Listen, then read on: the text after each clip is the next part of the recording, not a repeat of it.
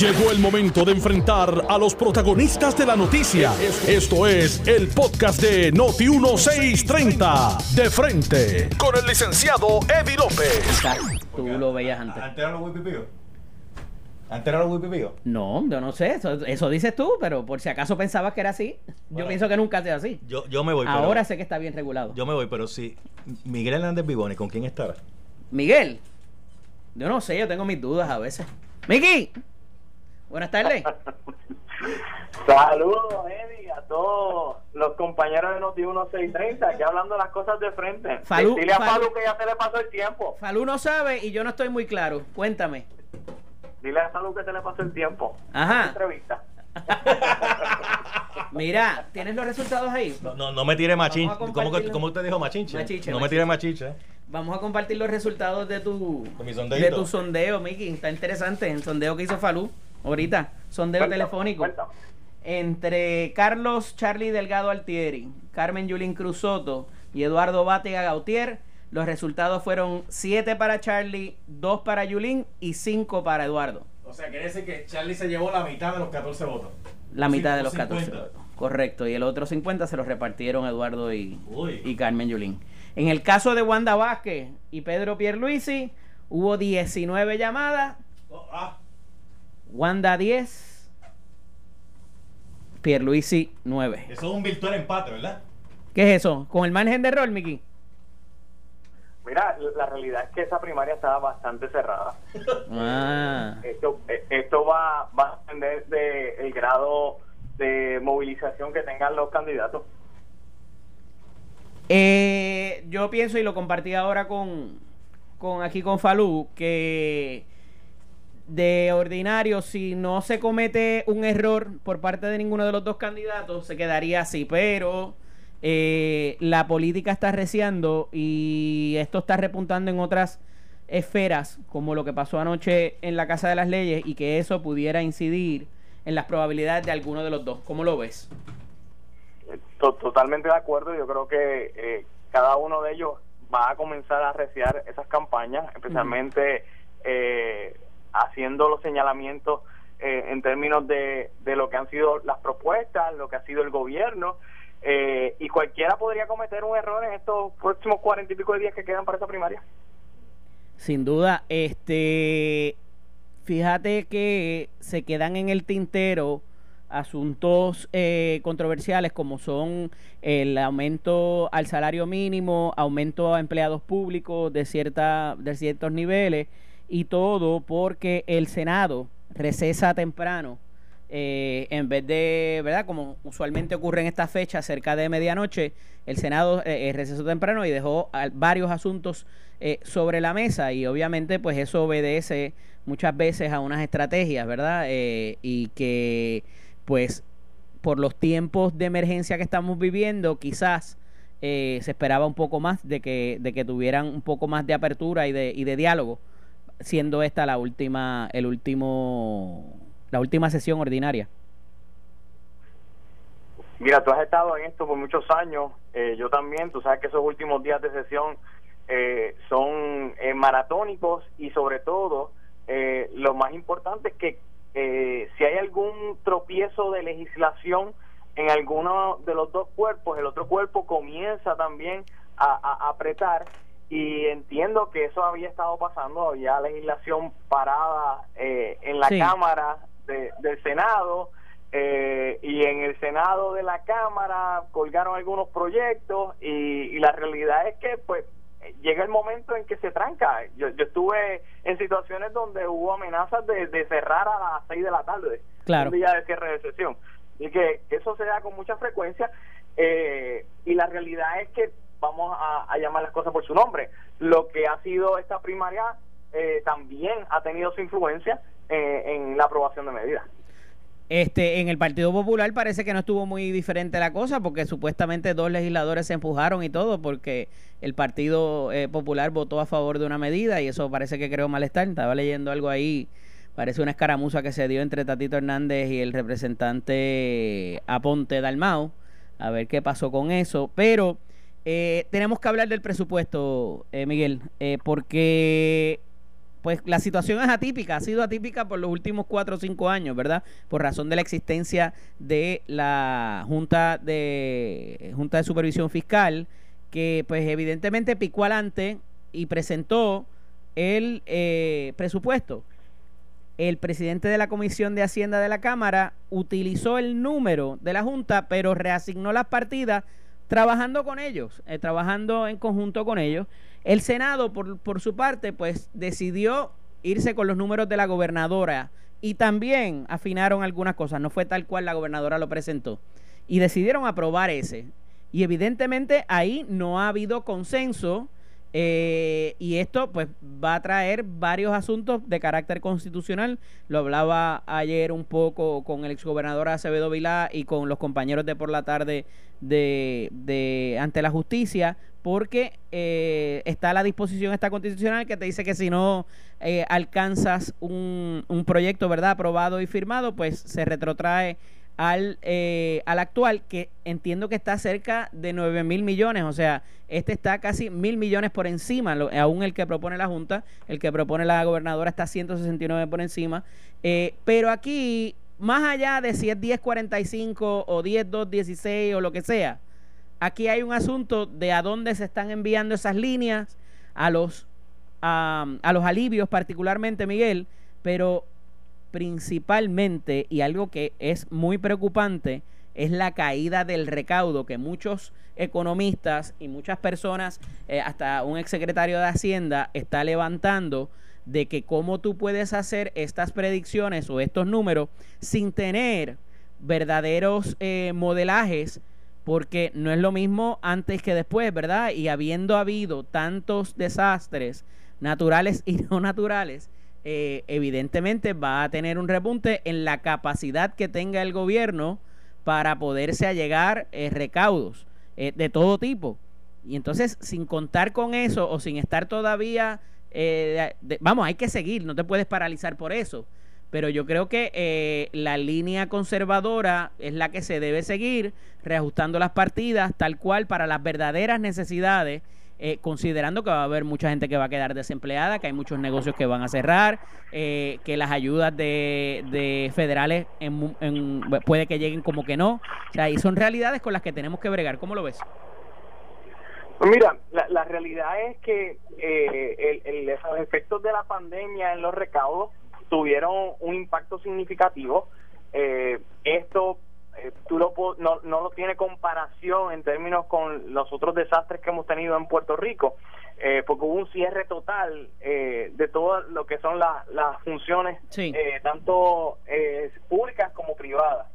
Así que que sí tiene que haber un repunte, tiene que haber una recuperación en términos de los recaudos, lo hemos visto en restaurantes, lo hemos visto en, ciertos aspectos de la economía, pero eso es algo que hemos, que la Junta, tanto la Junta de Control Fiscal como creo que el, el presupuesto de la Cámara y del Senado tomará en consideración lo que son las reservas que ha tenido eh, el gobierno por los pasados tres años, que tiene alrededor de 7, 8 billones de dólares en reservas, que se supone que sean para el pago de la deuda, pero que la Junta tomó la determinación de hacer una inversión adicional. Así que yo creo que de ahí puede hacer eh, que va a haber el, el, el cushion para efectos de, de lo que es el presupuesto eh, para el próximo año.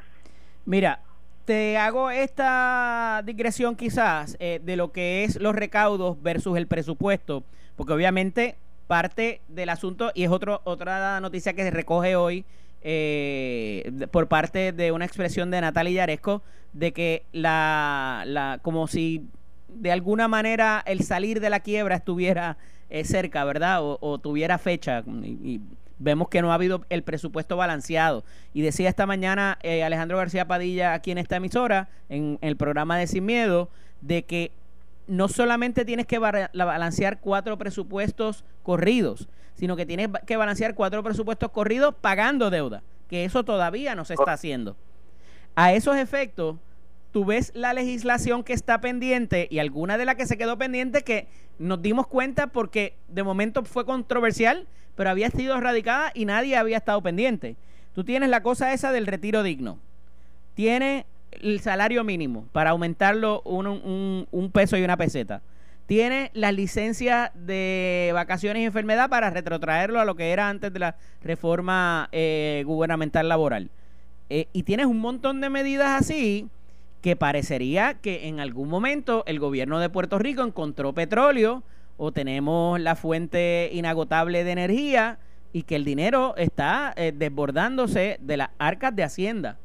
Entonces, si bien, oye, el aumento a las enfermeras, que de franquiatiles también, la protección de las reservas naturales, todo eso está chévere y es necesario, pero lo podemos pagar, o sea, es, el problema, ¿no? Totalmente de acuerdo, concurro contigo, yo creo que eh, el gobierno eh, no puede dejarse llevar por lo que es la, la propaganda de, de, cara a unas elecciones y tiene que ser eh, de una forma responsable que se trabaje eh, con el futuro de, de, Puerto Rico en términos presupuestarios. Y, y yo creo que por eso ha sido el tranque con la Junta de Control Fiscal en términos de lo que son los deseos y lo que sería eh, realmente lo que las personas eh, se merecen, porque las personas merecen un aumento de sueldo, se merecen un aumento de salario mínimo, pero tienes que verlo con la realidad fiscal del pueblo de Puerto Rico en términos eh, presupuestarios y de lo que queremos dar y proyectar hacia una recuperación económica en los próximos años. Eh, la parte de FEMA también, hay unos titulares que están trayendo el asunto de que pudiera eh, mermar. Eh, y traje ayer el asunto en la tarde también de, de, lo, de que una de las medidas de que, que se había eh, sacado del presupuesto, por decirlo de cierta manera, para que se entienda, era la de los seguros paramétricos. Y un poco, ¿verdad? Estaba definiendo esa figura y, la cual es importante porque eso es casi algo automático que cuando tenemos desastres naturales, automáticamente viene, llegan unas cantidades sin tener que eh, someterse a un, a un proceso ordinario. Miguel, quería que nos explicaras eso un poquito porque obviamente esto tiene que ver con el Departamento de la Vivienda, obviamente tiene que ver con la infraestructura a nivel gubernamental eh, local. Eso es así, mira, desde hace eh, uno o dos años el, eh, FEMA ha estado eh, requiriéndole al pueblo de Puerto Rico eh, que tenga un, un mecanismo de asegurar su infraestructura de manera que puedan acceder a capital inmediatamente y no esperar por lo que son los bonos y los, digo, los, los dineros que pueden llegar eh, de la Agencia Federal para el Manejo de Desastres. Eh, de ahí es que viene el mecanismo de seguro paramétrico. El seguro paramétrico, distinto al seguro tradicional, eh, lo que hace que tú puedas acceder a esa cantidad de dinero es que ocurre el evento.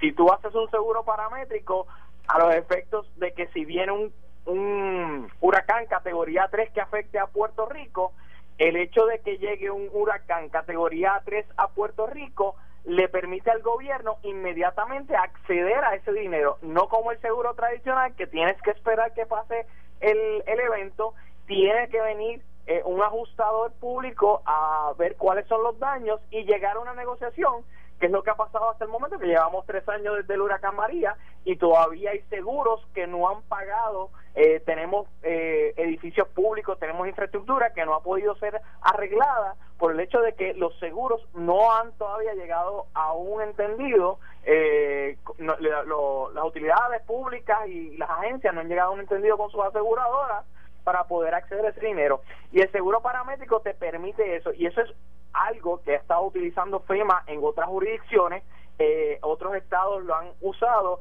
y ayuda muchísimo al, pueblo de Puerto Rico para poder acceder a capital. Esto no pone en riesgo eh, lo que son eh, los mercados de reaseguro porque la utilización, los fondos que se utilizan son fondos de inversiones que hay a través del mundo y que permiten acceder a una cantidad de dinero en específico. Y yo creo que es una herramienta muy buena. Eh, creo que FEMA, eh, FEMA está requiriendo y el gobierno de Puerto Rico tiene la intención de hacerlo. Es cuestión de que se pongan todos de acuerdo para poder eh, tener eso y dejar la politiquería a un lado. Miguel, tengo que pausar, pero cuando regrese vuelvo contigo porque tenemos que hablar de Lorenzo y el aeropuerto y tenemos que hablar también de Luma y sus ganancias. Así que regresamos en breve. No se vayan a ti, esto es de frente. Estás escuchando el podcast de Noti1, de frente, con el licenciado Eddie López. En la vía telefónica, el amigo Miguel Hernández y Vivoni. Miki, ¿estás por ahí? Yes, sir. Mira, este. En estos últimos días, allá en Jugando Pelotadura, nuestro director de. Acá de, de la emisora, Alex Delgado, eh, ha tenido unos intercambios bien interesantes. Y hay un video que hace un tipo de collage de las diferentes reacciones de cada una de estas personas. Les invito a que lo vean en su página, Alex Delgado. Este. Y, un poco le ha causado un, unas reacciones muy, muy cómicas de gente que está molesta porque él, eh, de alguna manera, ¿verdad? Y de manera muy respetuosa, debo aclarar, eh, trae el asunto de inconsistencias. Ese ha sido su, eh, su constante, ¿verdad? Para encarar a estas personas. Y allí estuvo Alexandra Lugaro, allí ha estado Carmen Yulín Cruz, estuvo Pedro Pierluisi y ayer estuvo Charlie Delgado. Y de acuerdo, ¿verdad?, a lo que habían dicho antes sobre diferentes asuntos, lo que han dicho antes y lo que dicen después.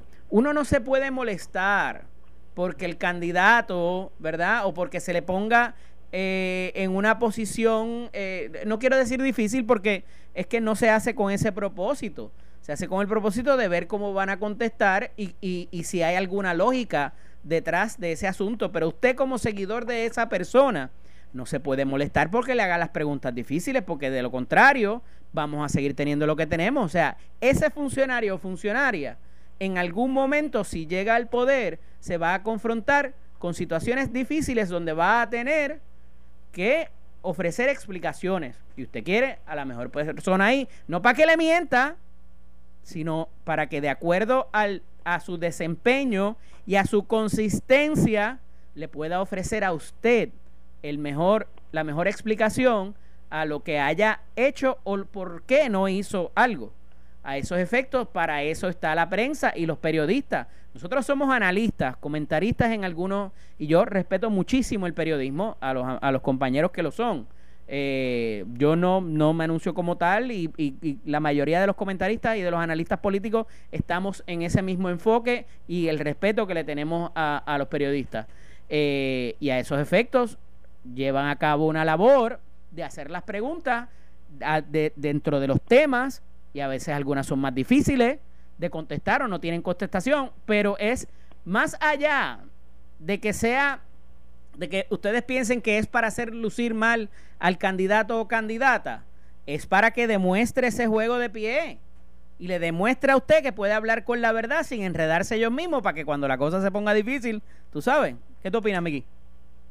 Mira, concurro contigo, yo creo que eh, tanto los candidatos como los líderes políticos tienen eh, una responsabilidad de, de, estar frente a su pueblo y aclarar algunas posturas eh, que asumen eh, en términos de, de ciertos temas y a veces los cambios en esas posturas a qué obedecen y, y en y quizás no es inconsistencia, quizás es que hubo un cambio de, de, entendimiento, pero tienen que aclararlo, tienen que dejarlo saber porque lo que está planteando el periodista es lo mismo, la misma inquietud, la misma pregunta que se puede estar haciendo al pueblo. Así que eh, siempre hay que respetar a los periodistas y obviamente todo este tipo de, preguntas se hacen en el mayor de respeto. Yo, yo vi los videos, eh, he visto el, el, programa y Alex siempre se, se, se, expresa con mucho respeto a los candidatos y les explica este, las razones de las inconsistencias que él está viendo en su postura.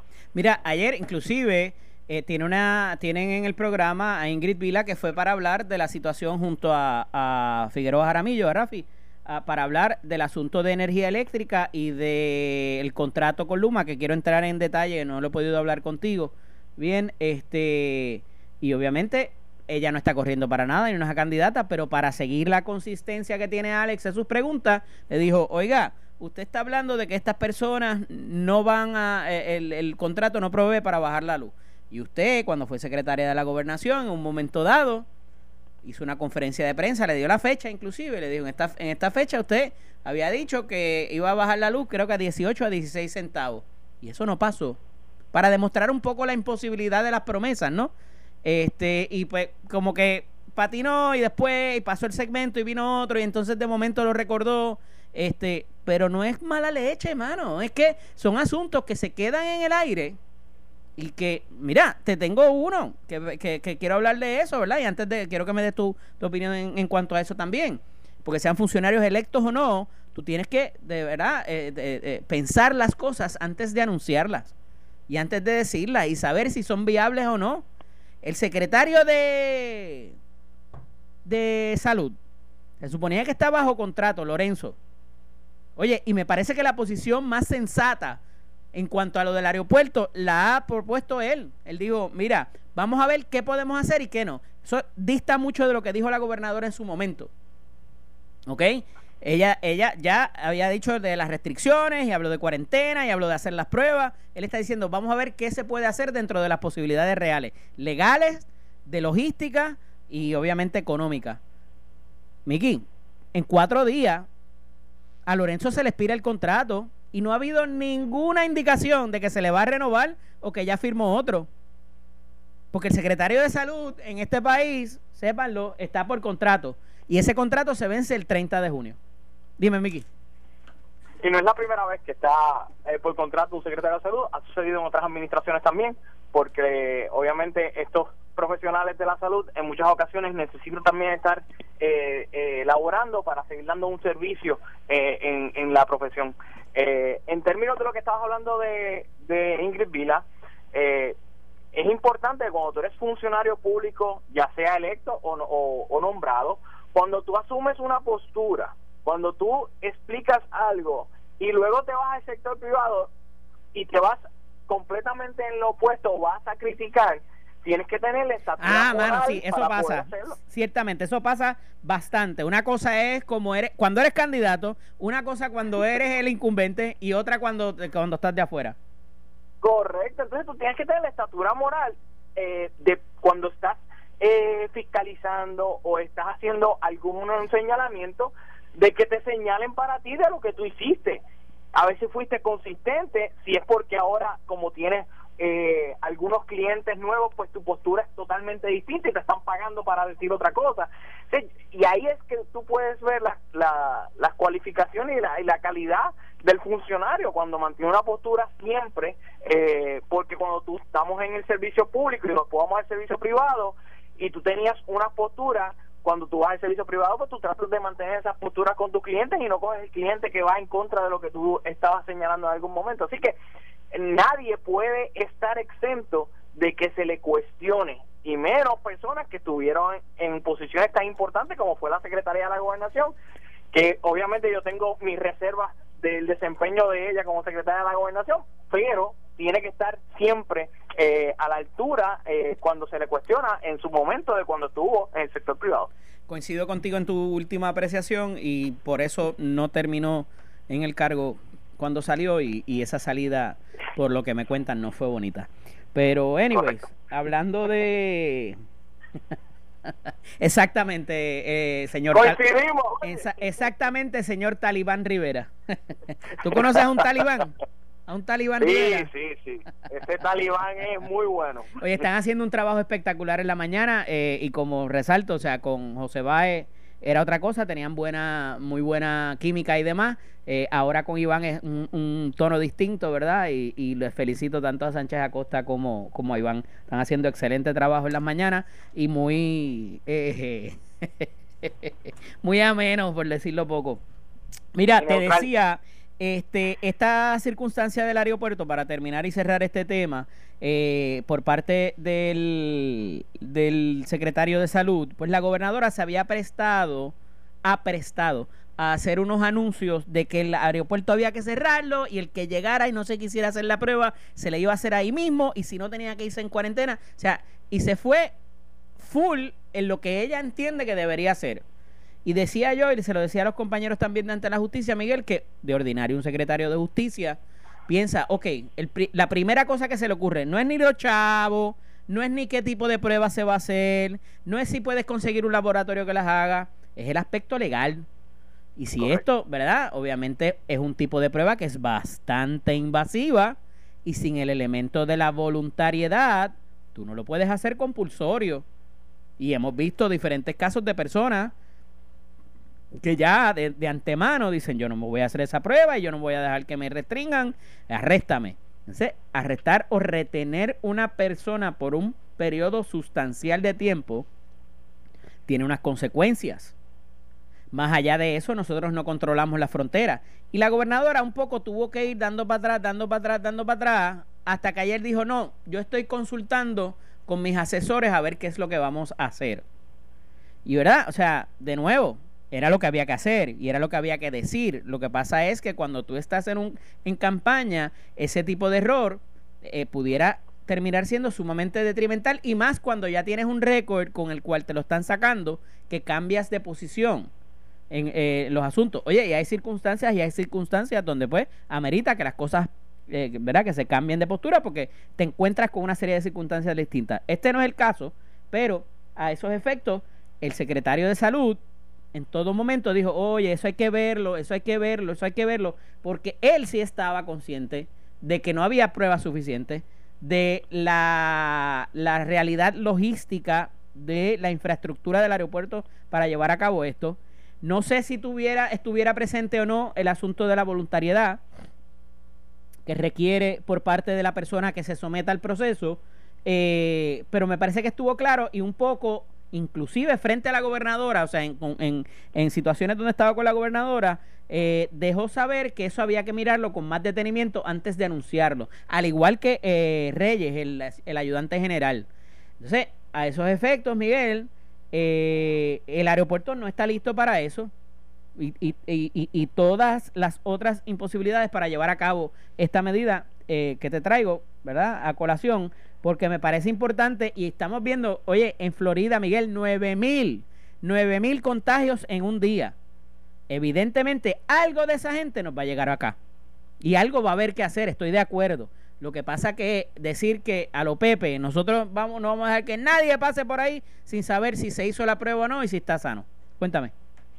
Mira, concurro contigo. Una cosa es eh, el deseo que, que tiene la gobernadora de proteger a, a los puertorriqueños, específicamente con, con medidas que, que puedan eh, identificar esos posibles contagios. Y, y quizás pues en el momento eh, eh, del candente de la pregunta eh, pues expresó su deseo pero en ese momento es que tiene que entrar en función eh, el, el poder eh, aquilatar lo que se está preguntando con lo que uno va a contestar, porque aparte de que uno es el primer ejecutivo, fue secretaria de justicia, es candidata a, a una primaria, Ajá. tiene que medir las palabras y no puede eh, expresar inmediatamente un deseo sin saber eh, cómo, cómo puede ser el resultado de lo que está expresando.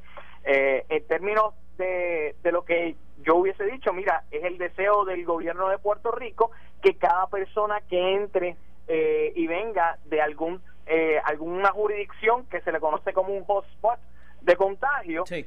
tiene que pasar por un proceso de hacerse una prueba. Estamos en conversaciones con el gobierno federal, específicamente con el Custom Border Patrol, estamos en conversaciones eh, con el FE, estamos en, eh, trabajando al unísono con otros estados para hacer cosas similares y yo creo que de esa forma hubiese podido salir eh, sin cometer un error de decir que va a hacer algo y posteriormente decir, no, eso fue mi deseo, eh, porque eso pues no le pinta bien al momento de como eh, he estado a, Alex eh, hablando de la consistencia de las propuestas. Y de, de darle certidumbre al país. Mira, yo estoy seguro que si ya hubiese llamado al presidente de la Comisión de Salud, Juan Oscar Morales, él lo hubiese podido instruir mejor, mejor antes de hacer el anuncio. Saludos, representante, está ahí en la, en la transmisión de, de Facebook Live. Este, Miguel, el asunto de energía eléctrica me preocupa sobremanera porque siguen saliendo detalles no tan bonitos todos los días.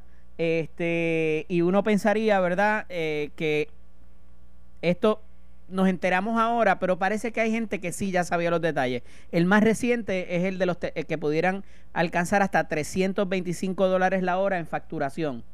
Eh, ya sabemos de que los empleos no están seguros, ni las condiciones, ni el retiro.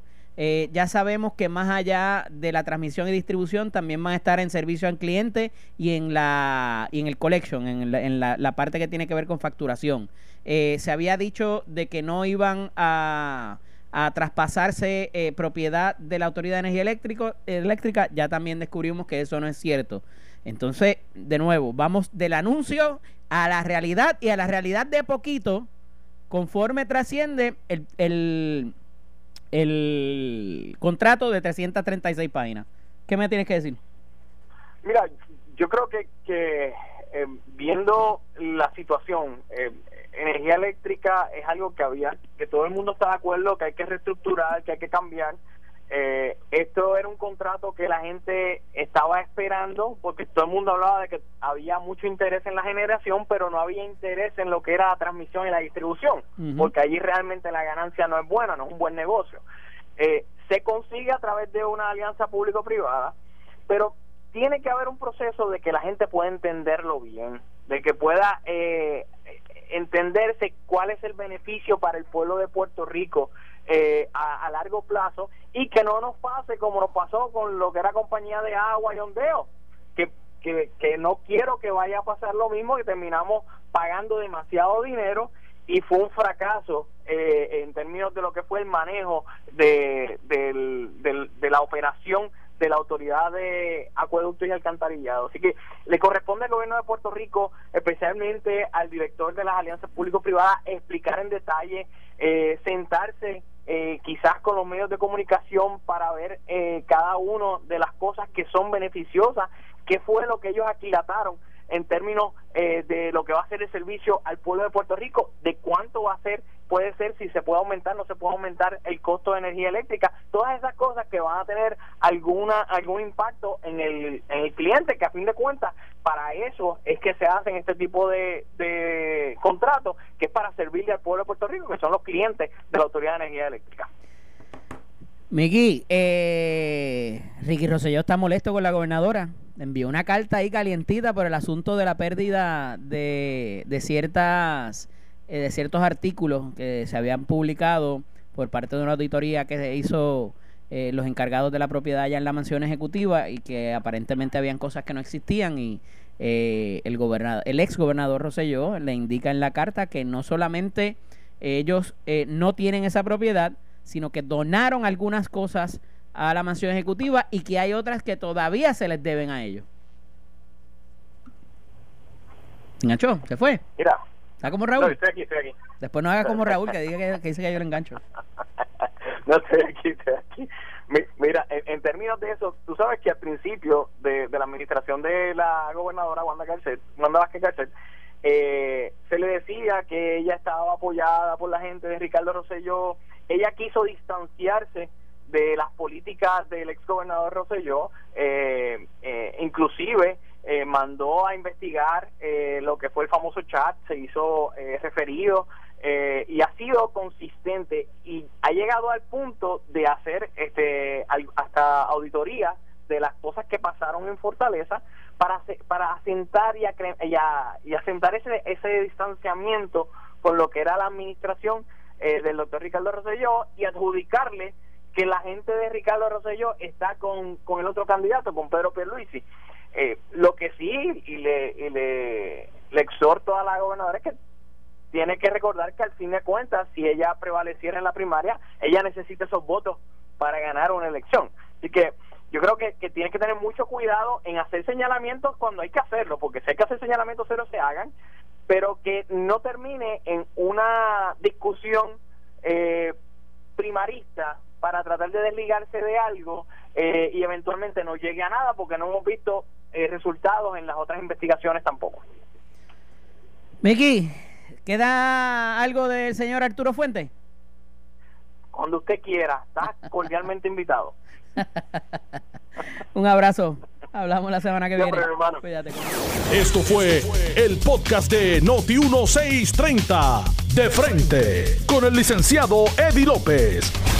Dale play a tu podcast favorito a través de Apple Podcasts, Spotify, Google Podcasts, Stitcher y notiuno.com.